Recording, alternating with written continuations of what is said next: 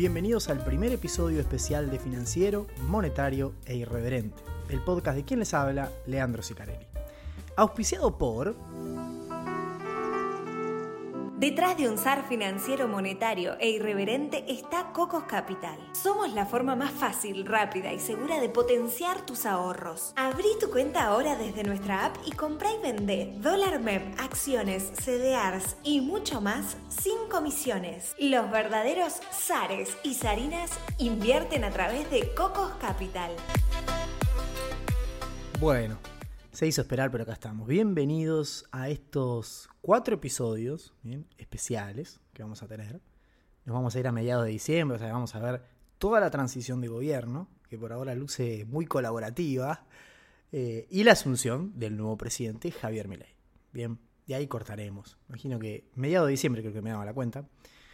Antes de comenzar con todo esto, voy a hacer un pequeño disclaimer. Primero agradecer a la gente de Cocos Capital, agradecer a mi amigo Ari, eh, por la mano y el apoyo que nos dan.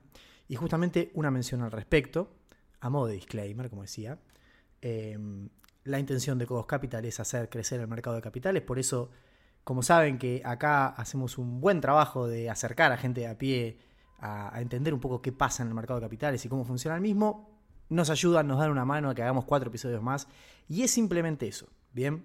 Quiero aclarar que las opiniones que van a ser vertidas en este podcast son a título personal de Leandro Sicarelli y no son vinculantes bajo ningún aspecto con Cocos. Bien, lo aclaro, porque si en algún momento doy alguna opinión que a alguno no le gusta, o alguno se enoja, o alguno me quiere putear, eh, bueno, puede putearme a mí como, como hacen algunos habitualmente, eh, de manera personal. Bien, eh, dicho sea esto y aclarado los tantos, paso a enviar saludos. Bien, primero voy a saludar a miles de personas que tuve, cometí el error. Yo me sigo comportando como si fuese una persona que tiene 5.000 seguidores o una cosa así.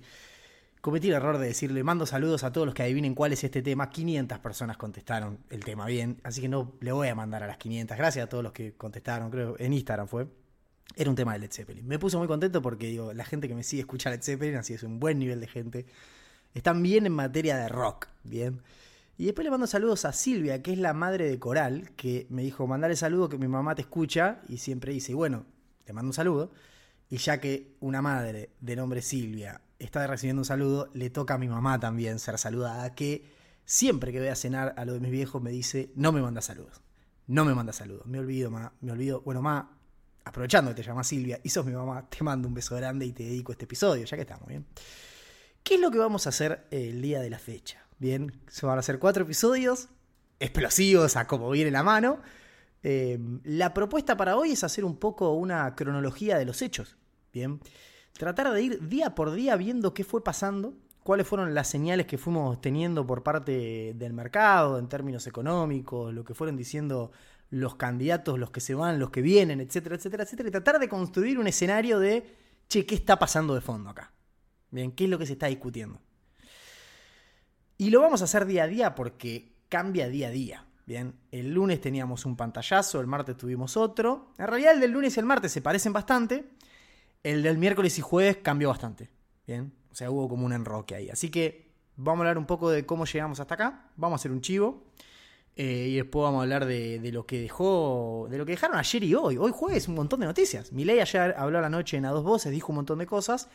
Y después hoy, durante el día, nos enteramos de un montón de otras cosas que empiezan a convalidar un diagnóstico que ya podíamos empezar a hacer el, lunes martes. Bien, el lunes martes. Entonces, arranquemos de cero. ¿Qué habíamos, cómo, en, en, dónde dejamos toda la discusión? Bien, la discusión había quedado el viernes a la noche con acá alguien se equivoca. Bien, ¿por qué? Porque las encuestas dicen que gana mi ley y el mercado pone precios a masa. Bien, ¿por qué decíamos eso? Decíamos, principalmente nos basábamos en la cotización de los dólares paralelos. Mirá, si los dólares paralelos están tan tranquilos en la zona de 850, es porque evidentemente nadie ve que de fondo gane mi ley e intente una dolarización y entonces se disparen los dólares paralelos y empecemos a tener ese problema.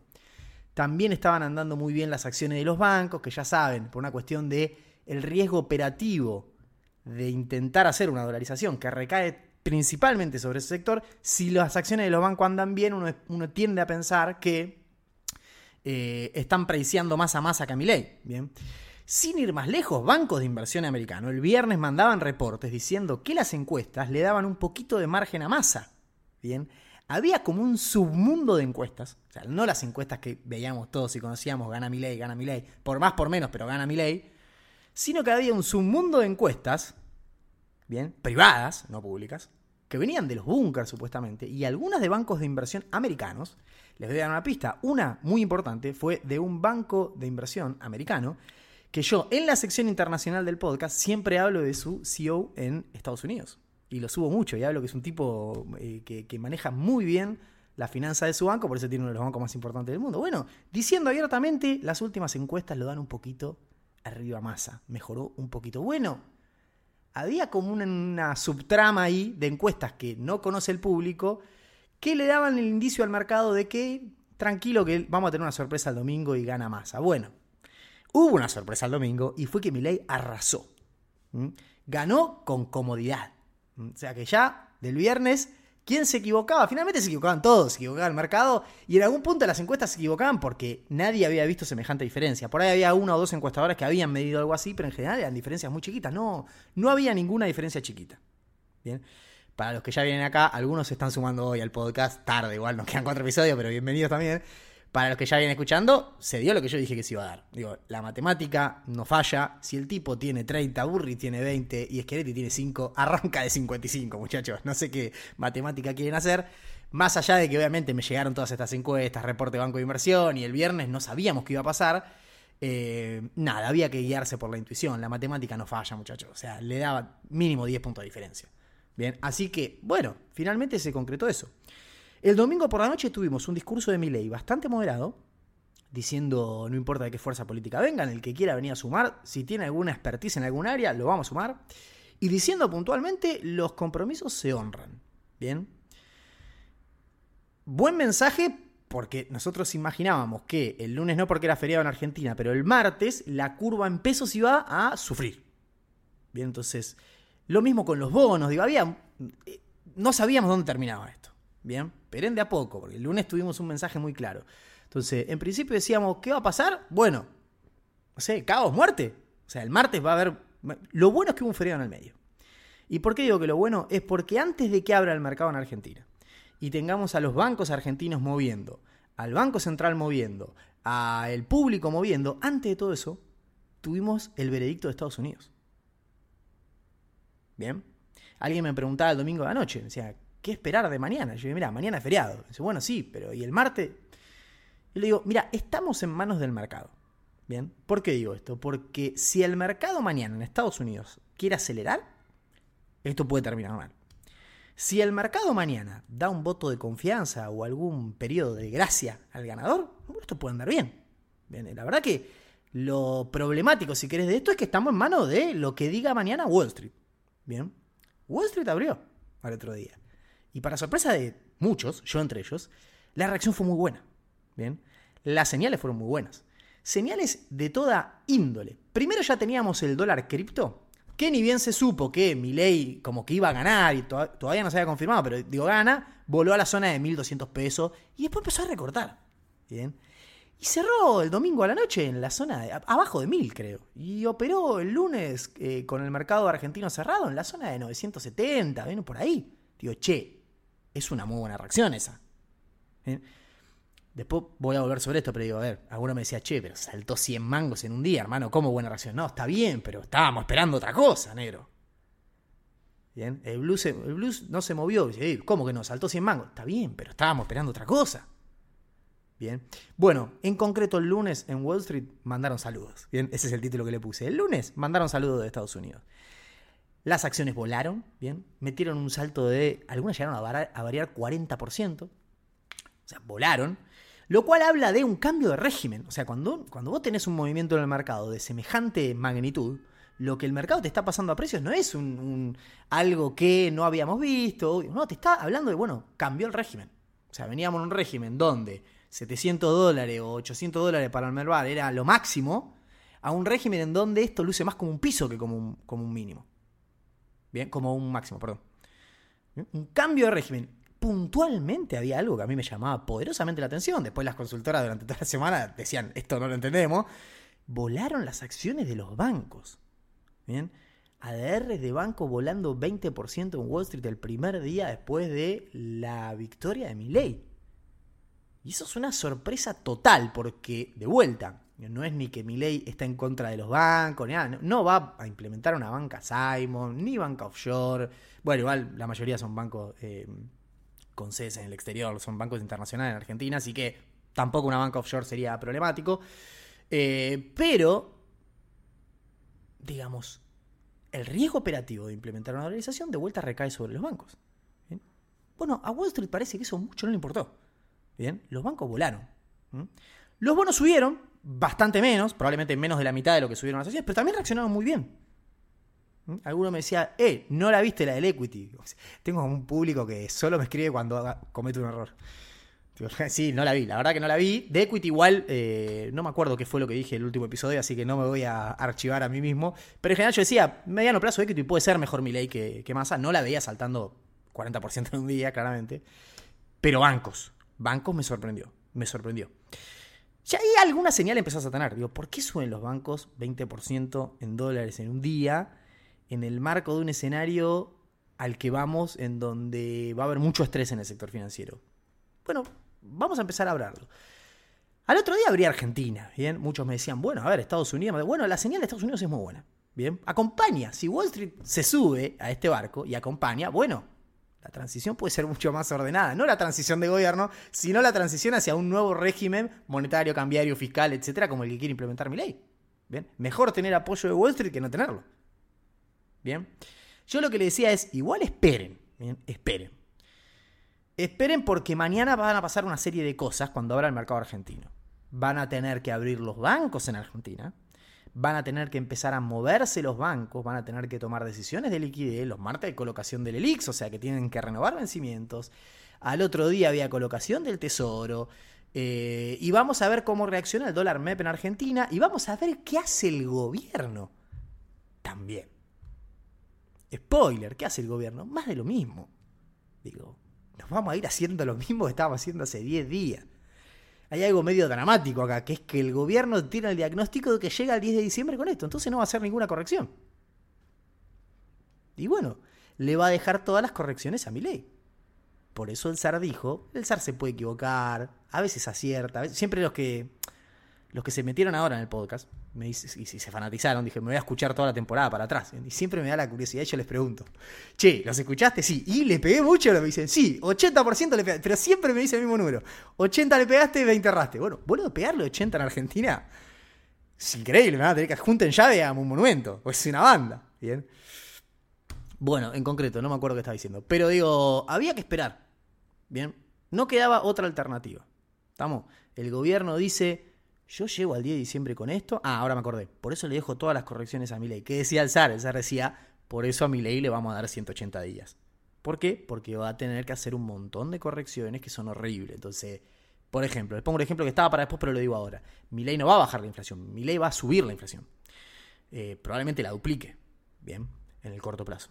¿Por qué? Porque tiene que corregir precios relativos. Y los precios relativos, con un régimen de inflación tan inercial como el que tiene Argentina hoy, hay que corregirlos de shocks. Bien, entonces por ahí te van a meter un tarifazo. Él dice que si saca impuestos la tarifa, entonces no. No la veo para mí. Va a pegar en precios la suba de tarifas, va a tener que corregir el tipo de cambio, va a generar más un shock inflacionario para corregir los precios relativos y después, si todo sale bien, bajar un régimen de inflación eh, mucho más controlable con una macro más ordenada. Entonces, la verdad es que putearlo al tipo en ese momento donde la inflación sube no es muy honesto que digamos, porque está corrigiendo desequilibrios que quedaron eh, del gobierno anterior.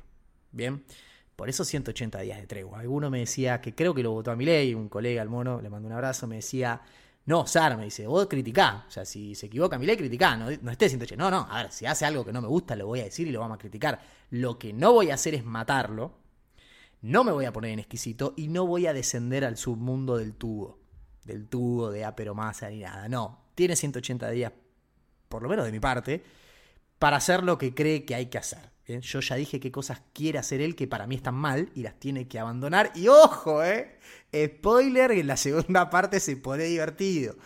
Bueno, ¿qué hizo el gobierno? Más de lo mismo. Empieza a mover el dólar tarjeta. Le dice a los medios que va a bajar, que va a subir la tasa de las LELIX, pero después no la sube. Es una cosa que es increíble. No van a dejar error por cometer hasta el último día. básicamente no devaluaron. Bien, porque la, la idea era, bueno, abre el martes el mercado cambiario. ¿Cómo haces? ¿Cómo haces para que alguien te liquide una exportación en el marco de este lío? Bien, porque ahora sí quedan 10 días, 15 días, 13 ruedas quedaban hasta que asuma mi ley. Entonces, los exportadores algo te van a tirar por, el capital de trabajo, pero no mucho más. Entonces, ¿qué vas a hacer? Se abría otra ventana para hacer una corrección en el tipo de cambio. Se supone que ley les dijo devalúen 40%, y, no sé, a cambio de algo que hacía ley, por ejemplo, decir no vamos a dolarizar en el corto plazo, hubiese funcionado una cosa así. Sí, bueno, no, pero el gobierno parece que no quiso. Bien, el gobierno dice no, no voy a evaluar. Sigo con el crawling peg, ojo, lo acelero, ¿eh? no voy al 3, voy a la zona del 4, 4 y pico por ciento mensual. Es una joda, boludo, es una joda. O sea, no, no de, verdad que es una joda. Eh, pero bueno, nada, ya saben lo que opino, yo opiné mucho de eso. Eh, no me voy a meter en ese terreno porque me enojo. Entonces, mantengo el tipo de cambio como está, cierro todos los grifos que quedaban abiertos del cepo, nadie accede al mercado oficial y te pongo un nuevo dólar que es 50% oficial y 50% contado con liquidación. Te da un dólar de 620 pesos, más o menos, para los exportadores. Con eso me aseguro que entren 150 palitos al oficial y 150 palitos para bajarme el cable, llego con la brecha bien, nadie accede a las importaciones y hasta el 10 de diciembre dejo esto como está y te arreglas vos. Bien. Cero cooperativo. Cero cooperativo. Bien. Alguno podrá decir, no queríamos devaluar. Devaluar el martes era problemático porque vos tenías toda la posición de futuros vendida en noviembre. Y esa posición vence el último día de noviembre, con lo cual si vos devaluabas tenías que emitir pesos. Entonces, si vos me querés decir, mira, no podemos devaluar porque si no vamos a tener que emitir un montón de pesos, está buenísimo, pero el mismo día que no devaluaste para no emitir pesos, emitiste para rescatar en la curva soberana 370 mil millones de pesos más o menos. Entonces, negro, o sea, hubiese salido más barato de evaluar. Bien. Entonces, por parte del gobierno, el martes vimos que no hay cooperación, que esto va a seguir más o menos como está, y que al gobierno en su diagnóstico le da para llegar al 10 de diciembre con esta porquería en la que estamos viviendo. Bien. Listo, no hay cooperación. Entonces, mi ley recalcula. Yo ahí le doy la derecha, porque el tipo dice, no, mi ministro iba a ser tal, pero si no hay corrección, nada, tengo que tener un ministro con más cintura. Por ahí tenga que conseguir los dólares antes. Bueno, hay que pensar en otro tipo de ministro, en alguien que me pueda conseguir los dólares. No me voy a adelantar igual. No me voy a adelantar, van 17 minutos, va para una hora este episodio. Dale, sigamos. Escúchame, escúchame. Entonces, ¿qué pasó con los bancos? Bien, entonces el gobierno no coopera. ¿Qué pasa con los bancos? Bueno, los bancos, eh, no sé si ejercieron los puts.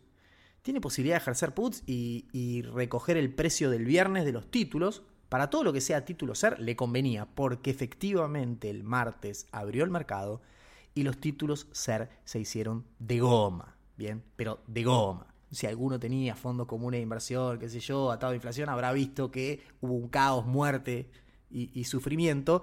Y bueno, porque no sabemos si la deuda en pesos se va a pagar, porque entonces estaba cara por las paridades que tiene, si intentás dolarizar, esto hay que dolarizarlo. Bueno, caídas del 17, 18, casi 20% en un día, por ejemplo, del TX25, que tiene menos liquidez, creo que lo tiene todo la ANSES, inoperable, pero digo, todo se hacía absolutamente de goma. Pero todo, todo, todo, todo, no. Todo, todo, todo, todo, no. El segmento dual y el, segmento dólar link, de hecho, subían y subían con fuerza. Bien, llegábamos a ver subas de dos dígitos. Pues decís, a ver, ¿para qué me estoy pariendo acá? Bueno, no, eso es una muy buena señal. Otra muy buena señal del martes que acompaña la primera señal de Wall Street. ¿Por qué es una buena señal? Porque en realidad lo que uno pensaba acá es que si vos intentás dolarizar y pasás todo esto a dólar, y encima conseguís 30.000 palos más de deuda para canjear las LELIX y los pases y todo. Y eh, entre todo ese lío uno lo que decía, bueno, estos títulos van a 30 de paridad. Ustedes piensen que la curva SER y la curva em, dólar link o duales se tradean cerca de 100 de paridad. Los link arriba de 120 de paridad. Ustedes imagínense que si se va a paridad de 30, una de dolarizado, la pérdida de capital es monumental, te funde, funde los bancos, se va toda la miércoles. Por eso en parte el Banco Central también salió a emitir para comprar títulos SER y ponerle piso a la caída. Y de hecho si vos mirás la foto del final de la rueda, la parte corta estaba toda verde. Parte que tenía caídas del 10% pasó a más 3. Fue el central. ¿Cómo lo hizo subir? Emitiendo, metiendo peso. Bien. Ahora, insisto, que los títulos Link hayan reaccionado tan bien, alguno por decir están prediciando una devaluación, ya, o sea, sí, están prediciando una devaluación, pero están prediciando mucho más que una devaluación. Lo que están prediciendo es que se pagan. No están mirando las paridades acá. Entonces no están viendo un escenario de reestructuración de esto, de caída fuerte de las paridades. ¿Qué está pasando acá? ¿Por qué hay tan buena reacción? Los, bancos, martes y jueves, licitan Lelix, hoy volvió a pasar, rolearon el 15% de las Lelix. Se quedaron los pesos. Los dejaron en paz esos días y después compraron casi 700 mil millones de pesos en títulos atados al tipo de cambio oficial en la colocación del tesoro. Pero ¿qué está pasando acá, viejo? Acá hay tanta confianza con los títulos del tesoro. Acá hay tanta confianza con los bancos. Digamos, acá hay tanta confianza con que esto es para arriba. Los títulos en dólares en hard dólar subieron también. ¿Bien? Subieron también.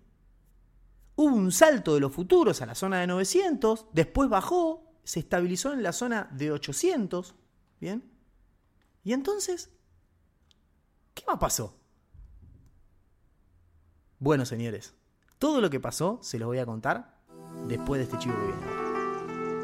Detrás de un SAR financiero monetario e irreverente está Cocos Capital. Somos la forma más fácil, rápida y segura de potenciar tus ahorros. Abrí tu cuenta ahora desde nuestra app y comprá y vendé dólar MEP, acciones, CDRs y mucho más sin comisiones. Los verdaderos SARes y SARINAS invierten a través de Cocos Capital. Hasta el martes a la noche, lo que pasaba en este país principalmente en el mercado, es que todos nos estábamos haciendo los tontos. Bien. Nadie quería decir nada. Bien. Nadie quería ser el primero en pasar en precio una dolarización. Bien. Entonces, cuando yo le decía, el mercado se va a intentar anticipar, si gana mi ley, va a intentar hacer la dolarización, bueno, no, eso no fue así, no pasó. En realidad, más bien le diría al revés. No, no, el mercado lo que, lo que hizo es pasar en precio el mejor escenario posible. Es decir, cambiamos de régimen, vamos a un escenario monetario, fiscal y cambiario mucho más ordenado, pero sin dolarización. Ninguno de los movimientos que yo les narré que sucedieron el lunes en Wall Street y el martes en Argentina hablan de que alguien importante esté poniendo en precio la dolarización. Hablaba con gente de mesas durante las ruedas. Decía, ¿cómo la ves? Yo te iba a preguntar lo mismo. Che, me dice, no, no sé, ¿sabes algo? Y no sé. Vos tenés. Nadie quería decir, nadie quería tocar nada, nadie quería ser el primero que diga, che, ¿hay MEP o no hay? No sé. ¿Lo pagás a este precio? ¿Qué van a hacer? No sé. Te preguntaba vos yo por eso. Ah, yo también. Bueno, acá nadie quería ser el primero que empiece a poner en precios una dolarización. Por eso el lunes con la señal de Wall Street y el martes con la ruedita tranquila que tuvimos, seguimos había como una especie de... de no es... Eh, sí, es demencia. Estamos todos como fingiendo demencia. Pasa que, bueno, el mercado cuando empieza a hacer esas cosas, de alguna manera condiciona y manda mensajes. Y empieza a jugar un partido. ¿bien? Los que escuchan la sección internacional saben que siempre discutimos esto cuando hablamos de cómo el preiseo de los bancos, de los futuros de tasa de fondos federales, le marca la cancha de la Reserva Federal muchas veces. Bien, o cómo los bancos de inversión comprando, vendiendo, ¿eh? le empiezan a marcar la cancha. Bien, con lo que me gustó, lo que no me gustó, y, el Banco Central cuando hace política monetaria, ah, mira eso, bueno, acá pasa lo mismo. Acá el mercado, en un contexto donde se va a intentar dolarizar y los bancos no sabemos dónde van a terminar, le puso 20% en dólares de todos los bancos el primer día. Y el segundo día los bancos argentinos salían de riesgo central y estaban dispuestos a tomar un poquito más de riesgo tesoro. ¿Qué está pasando acá?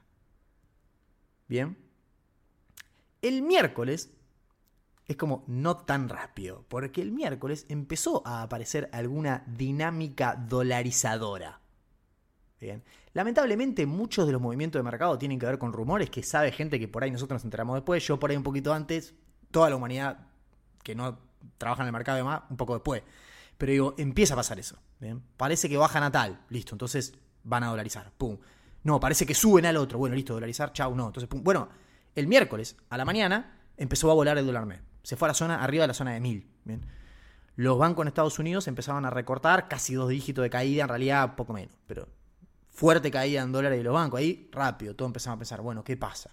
En el medio de la corrida contra el MEP aparece una nota en Infobae que nadie sabe quién la firmó, nadie sabe de dónde salió, que dice que el equipo de Milei va a intentar unificar el tipo de cambio en 650 pesos. ¡Plum! Se desploma el MEP. Por eso yo les digo, paren un poco la pelota, no hagan grandes cosas estos días porque están en manos de rumores, de información mala. También vean dónde se informan, vean qué escuchan, qué leen todo bien con los fueguitos y demás, pero traten de buscar buena información. Bien. Una buena forma de informarse es ver qué dice Milei. Pues Milei estuvo, estuvo todo el día en la tele, loco. Salió en todos lados. Bien. En todos lados dice lo mismo. No voy a liberar el cepo el día 1. Bien. Porque antes hay que resolver el tema de las LELIX. Bien. Si yo libero el cepo el día 1, vamos a una hiper. Bien. Lo dice así, como lo decía yo, algunos de sus votantes me puteaban porque ya estás metiendo miedo. No, lo que te estoy diciendo es que no dan los números, con los sectores de peso que tenés, donde está la demanda de dinero, soltás el cepo, le decís a la gente voy a dolarizar mañana, pasa una hiper. Bueno, ahora lo dice tu candidato, así que ya estamos todos de acuerdo. Bien, podemos seguir a la siguiente discusión. Y dice básicamente que va a ir a un superávit financiero primario. Es algo técnico, pero es importante. No está diciendo, si cuando te dice voy a un, eh, en realidad voy a un equilibrio financiero. Bien, dije cualquier cosa, superávit primario, porque anoté acá, pero cuando leí dije cualquier cosa. Dice, voy a un equilibrio financiero. Bien, cuando el tipo te dice voy a un equilibrio financiero, lo que te está diciendo es que va a ir a un superávit primario, porque la diferencia entre el equilibrio primario y el equilibrio financiero son los intereses de la deuda. Si él te dice voy a ir a un equilibrio financiero, lo que te, lo que te está diciendo es que va a tener un superávit primario fiscal suficiente como para pagar los intereses de la deuda. Bien. Después, si los pagás o los roleás, es una decisión tuya. Si con esa trayectoria fiscal los vas a poder rolear. Bien, probablemente hasta baje la tasa. Bien. Y ahí es donde él cree que se va a dar todo un circuito eh, positivo en la economía argentina. Veremos. Bien. Después habla de shocks, gradualismo. El tema de shock y gradualismo ya lo hablamos varias veces acá, pero digo, hay como una, em, como una mala interpretación. Digo, hay cosas que haces de shock y hay otras que no. Bien, no es que un programa de shock es todo shock. Digamos, corrección de precio relativo es shock, hermano. No hay otra forma de hacerlo. Bien, eso es real, sí. En lo monetario, shock. Dijo, el día uno le digo al presidente del Banco Central que deje de emitir. Y no se emite más para nada. Bien. En lo fiscal, bueno, también parece que va a ir de shock. Podrías haber ido gradual porque vas a recuperar el financiamiento, pero va, quiere ir de shock. Bueno, mejor. Que lo solucione más rápido. El cepo, gradual. Nos dijo abiertamente, hasta que no resuelva las LELIX, bien, y ahora vamos a ver cómo se puede llegar a resolver lo de las LELIX, no voy a abrir el cepo. Bien.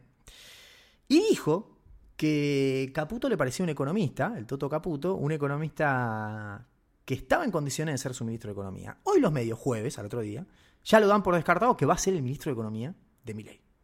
Bien, se rumoreaba que va a ser Sturzenegger, después se decía, en un momento se dijo Nielsen. No, va a ser Caputo. En principio, de vuelta, vayan con cautela. Bien. Ya pasando a hoy jueves, volaron los bonos, bien, en peso y en dólares, un desastre ahí. Bueno, hoy no tenemos rueda en Estados Unidos por el Thanksgiving, pero eh, en principio algunos decían efecto Toto, efecto Caputo, como lo menciona eh, ahora va a subir, suben los activos porque es un tipo de mercado. Mm, para mí no hay efecto Toto, para mí lo que hay es efecto Ocampo. Porque en la misma entrevista le preguntaron si Ocampo, Ocampo es, dos puntos, dolarización. Ocampo es, dos puntos, fondo de estabilización monetaria para rescatar el IX. Ocampo es eso. o, así lo vemos en el mercado. Entonces, le preguntaron si Ocampo iba a ser su presidente del Banco Central y la respuesta de Milei fue Vamos a ver qué dice él. Pero lo que él quería hacer no están dadas las condiciones de mercado para hacerla. Otra cosa que les dijimos, hasta el hartazgo, nos puteamos también. No era de mala leche, es que no te van a dar esa plata de esa forma. Bien. Y de vuelta, si la plata está, no hace falta hacer eso. Entonces, le soltó la mano fuerte ahí. Bien. Hoy, jueves, ya lo dan por descartado como presidente del Banco Central y se concreta entonces un paso más, o no, se termina de confirmar, pero avanzamos un paso más en esta lectura de que finalmente la dolarización se pone en stand-by. Bien, se pone en stand-by. Entonces, si se desactiva eso, si se desactiva la dolarización, bueno, es entendible que hayan saltado los bancos. Bueno, es entendible que en principio no tengamos un ruido tan grande con los depósitos en dólares. Bueno, es entendible lo que hicieron las curvas en pesos. Bien. Entonces, de fondo, bien, hoy tenemos, hoy es al revés, hoy jueves Argentina opera, no opera Estados Unidos. Tuvimos el anuncio de que en principio, según lo que dicen los medios periodísticos, Caputo va a ser el ministro de Economía y Ocampo no va a ser el presidente del Banco Central, con lo cual el mercado de alguna manera tiene alguna señal de que eso que estaba poniendo en precios, de que no va a haber una dolarización, eh, avanza. De vuelta, no lo den por certificado, porque de hecho mi ley dijo, no, el Banco Central lo vamos a eliminar, digamos, todavía está ahí, pero en principio es una señal positiva porque creo que en última instancia la dolarización te mete un ruido muy grande. Bien, y de vuelta le quita el techo a los dólares paralelos. Si vos hoy mirás cómo está el mercado parado, el dólar MEP está arriba de 1000 de vuelta ahora, pero el futuro de dólar que está en 800 pesos en diciembre. Bien, entonces, ¿qué es lo que está apreciando el mercado? Bueno, está apreciando, eh, a ver, alguno podría decir una convergencia en esa zona, una unificación en esa zona. Yo creo que no van a unificar en diciembre, van a unificar por ahí más adelante en el tiempo pero no te están poniendo en precio 5 mil pesos o 2 mil pesos, ¿bien? Que sería un precio al que vos podrías intentar una dolarización. Están más bien en la zona marzo, abril del año que viene, 1200, 1300 pesos el dólar oficial. Si el paralelo está en 1200, más la nominalidad y qué sé yo. bueno, hay un principio de convergencia real, medio en el medio. Real, falta la inflación. Por eso les digo real, medio en el medio. Bien, no es una dolarización eso. Bueno, alguna señal estamos teniendo. Yo le decía el otro día, vieron que Milei dijo que va a parar, no sé, si hay una, persona en una entrevista con Fantino, si hay un intendente del interior que está haciendo una cloaca y vos vas a cortar la obra pública. Por ahí la semana que viene podemos hablar de, cómo está lo fiscal y por dónde puede venir el, recorte fiscal y demás. Dice, ¿cómo hacemos con esa obra? Dice, no se para. Si no hay plata, se para. Fin, chau. Entonces yo lo que le decía a un colega, le decía, mirá, o sea, si este tipo tiene la voluntad de mantener el cepo, de parar cloacas, ¿bien? ir a superar y primario para pagar los intereses con superar y primario, los intereses de la deuda, y deja de emitir el día 1, y te mete un ajuste y te contesta de esa manera, que va está dispuesto a parar una clavaca para llegar al equilibrio fiscal, financiero, y hermano, si este pibe suelta la dolarización, es mejor que Macri para el mercado. Y yo le decía, ¿pero por qué el mercado se comporta? Y pero ¿por qué, ¿por qué no se va a comportar así el mercado? Hoy ya con el diario del lunes.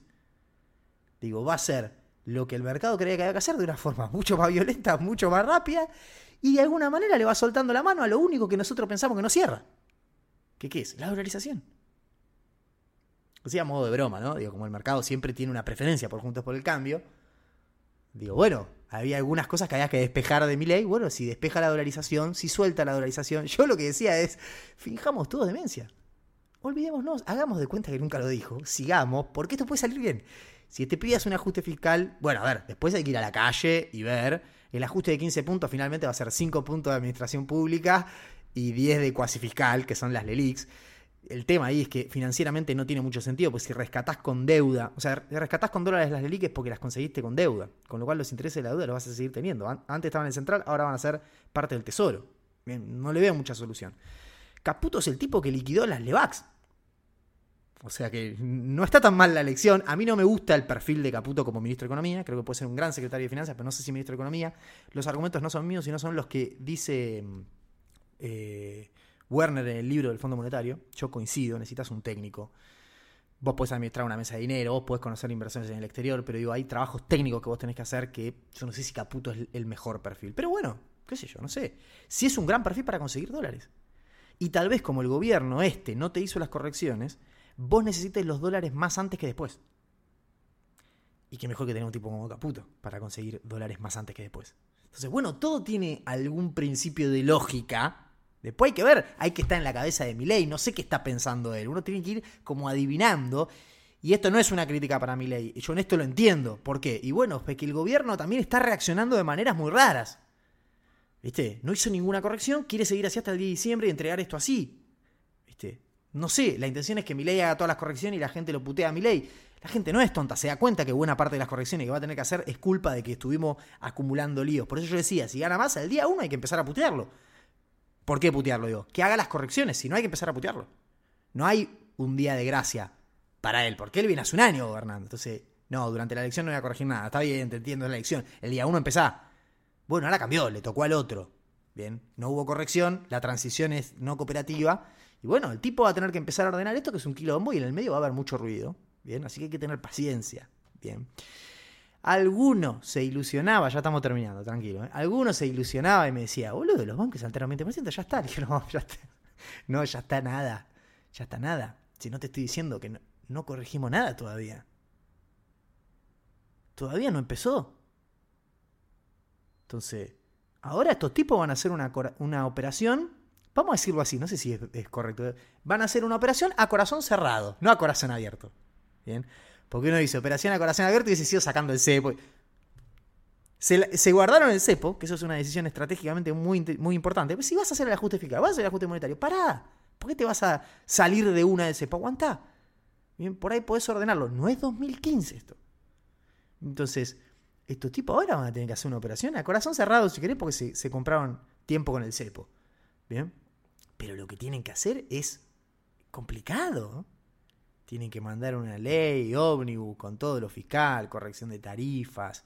Y principalmente, lo más importante, tienen que corregir el tipo de cambio. Bien, llevar el tipo de cambio de 350 y pico que está hoy a la zona de 600, 700, va a venir con un shock inflacionario atrás con problemas, con lío en la calle. El polo obrero ya estaba marchando, ¿eh? pero si todavía no asumió, no hizo nada todavía. No, sí, pero ya nosotros, no, bueno, está bien. Bueno, entonces viene todo eso, no, para esto no arrancó. Bien, esto no arrancó. tenemos las primeras señales en el mercado porque el mercado, como saben, trata de anticiparse. Bueno, el mercado no quiso pasar en precio una dolarización. ¿Por qué? Porque no quiere una dolarización. ¿Por qué? Porque no sabe cómo la vamos a hacer. ¿Por qué? Porque no hay dólares y hay muchos pesos. Es tan elemental como eso. Bien, si aparecen los dólares y se corrige lo fiscal y se hace el trabajo monetario y el mercado da un poco de tregua, ¿se puede o no se puede dolarizar? Si pasa todo eso, se va a remonetizar la economía y el peso va a funcionar de vuelta como una moneda más normal. Bien, va a ser difícil que la situación se normalice y que la economía se remonetice y que de alguna manera todo esto funcione si siguen insistiendo discursivamente con la dolarización. Digo, entonces, Digo, o sea, digamos, o sea, hay que ir soltando. Fingamos demencia. Yo lo que les propongo a todos es un acuerdo de demencia por cinco meses. Dejémoslo, ya está, nadie lo mencione, no toquen nada. Sigan que tienen un programa fiscal agresivo en lo monetario y, justamente en lo fiscal.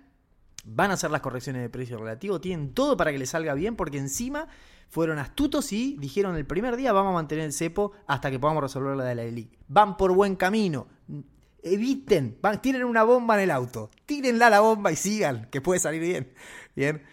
Bueno, hasta acá el primer episodio de estos cuatro especiales. Bien, me voy a ir, voy a volver la semana que viene. Eh, les agradezco a todos, la, estoy recibiendo la cantidad de cariño. Inexplicable, hay mucha gente también que eh, había votado a Massa y se refugia sentimentalmente eh, en el, el, podcast, en el SAR.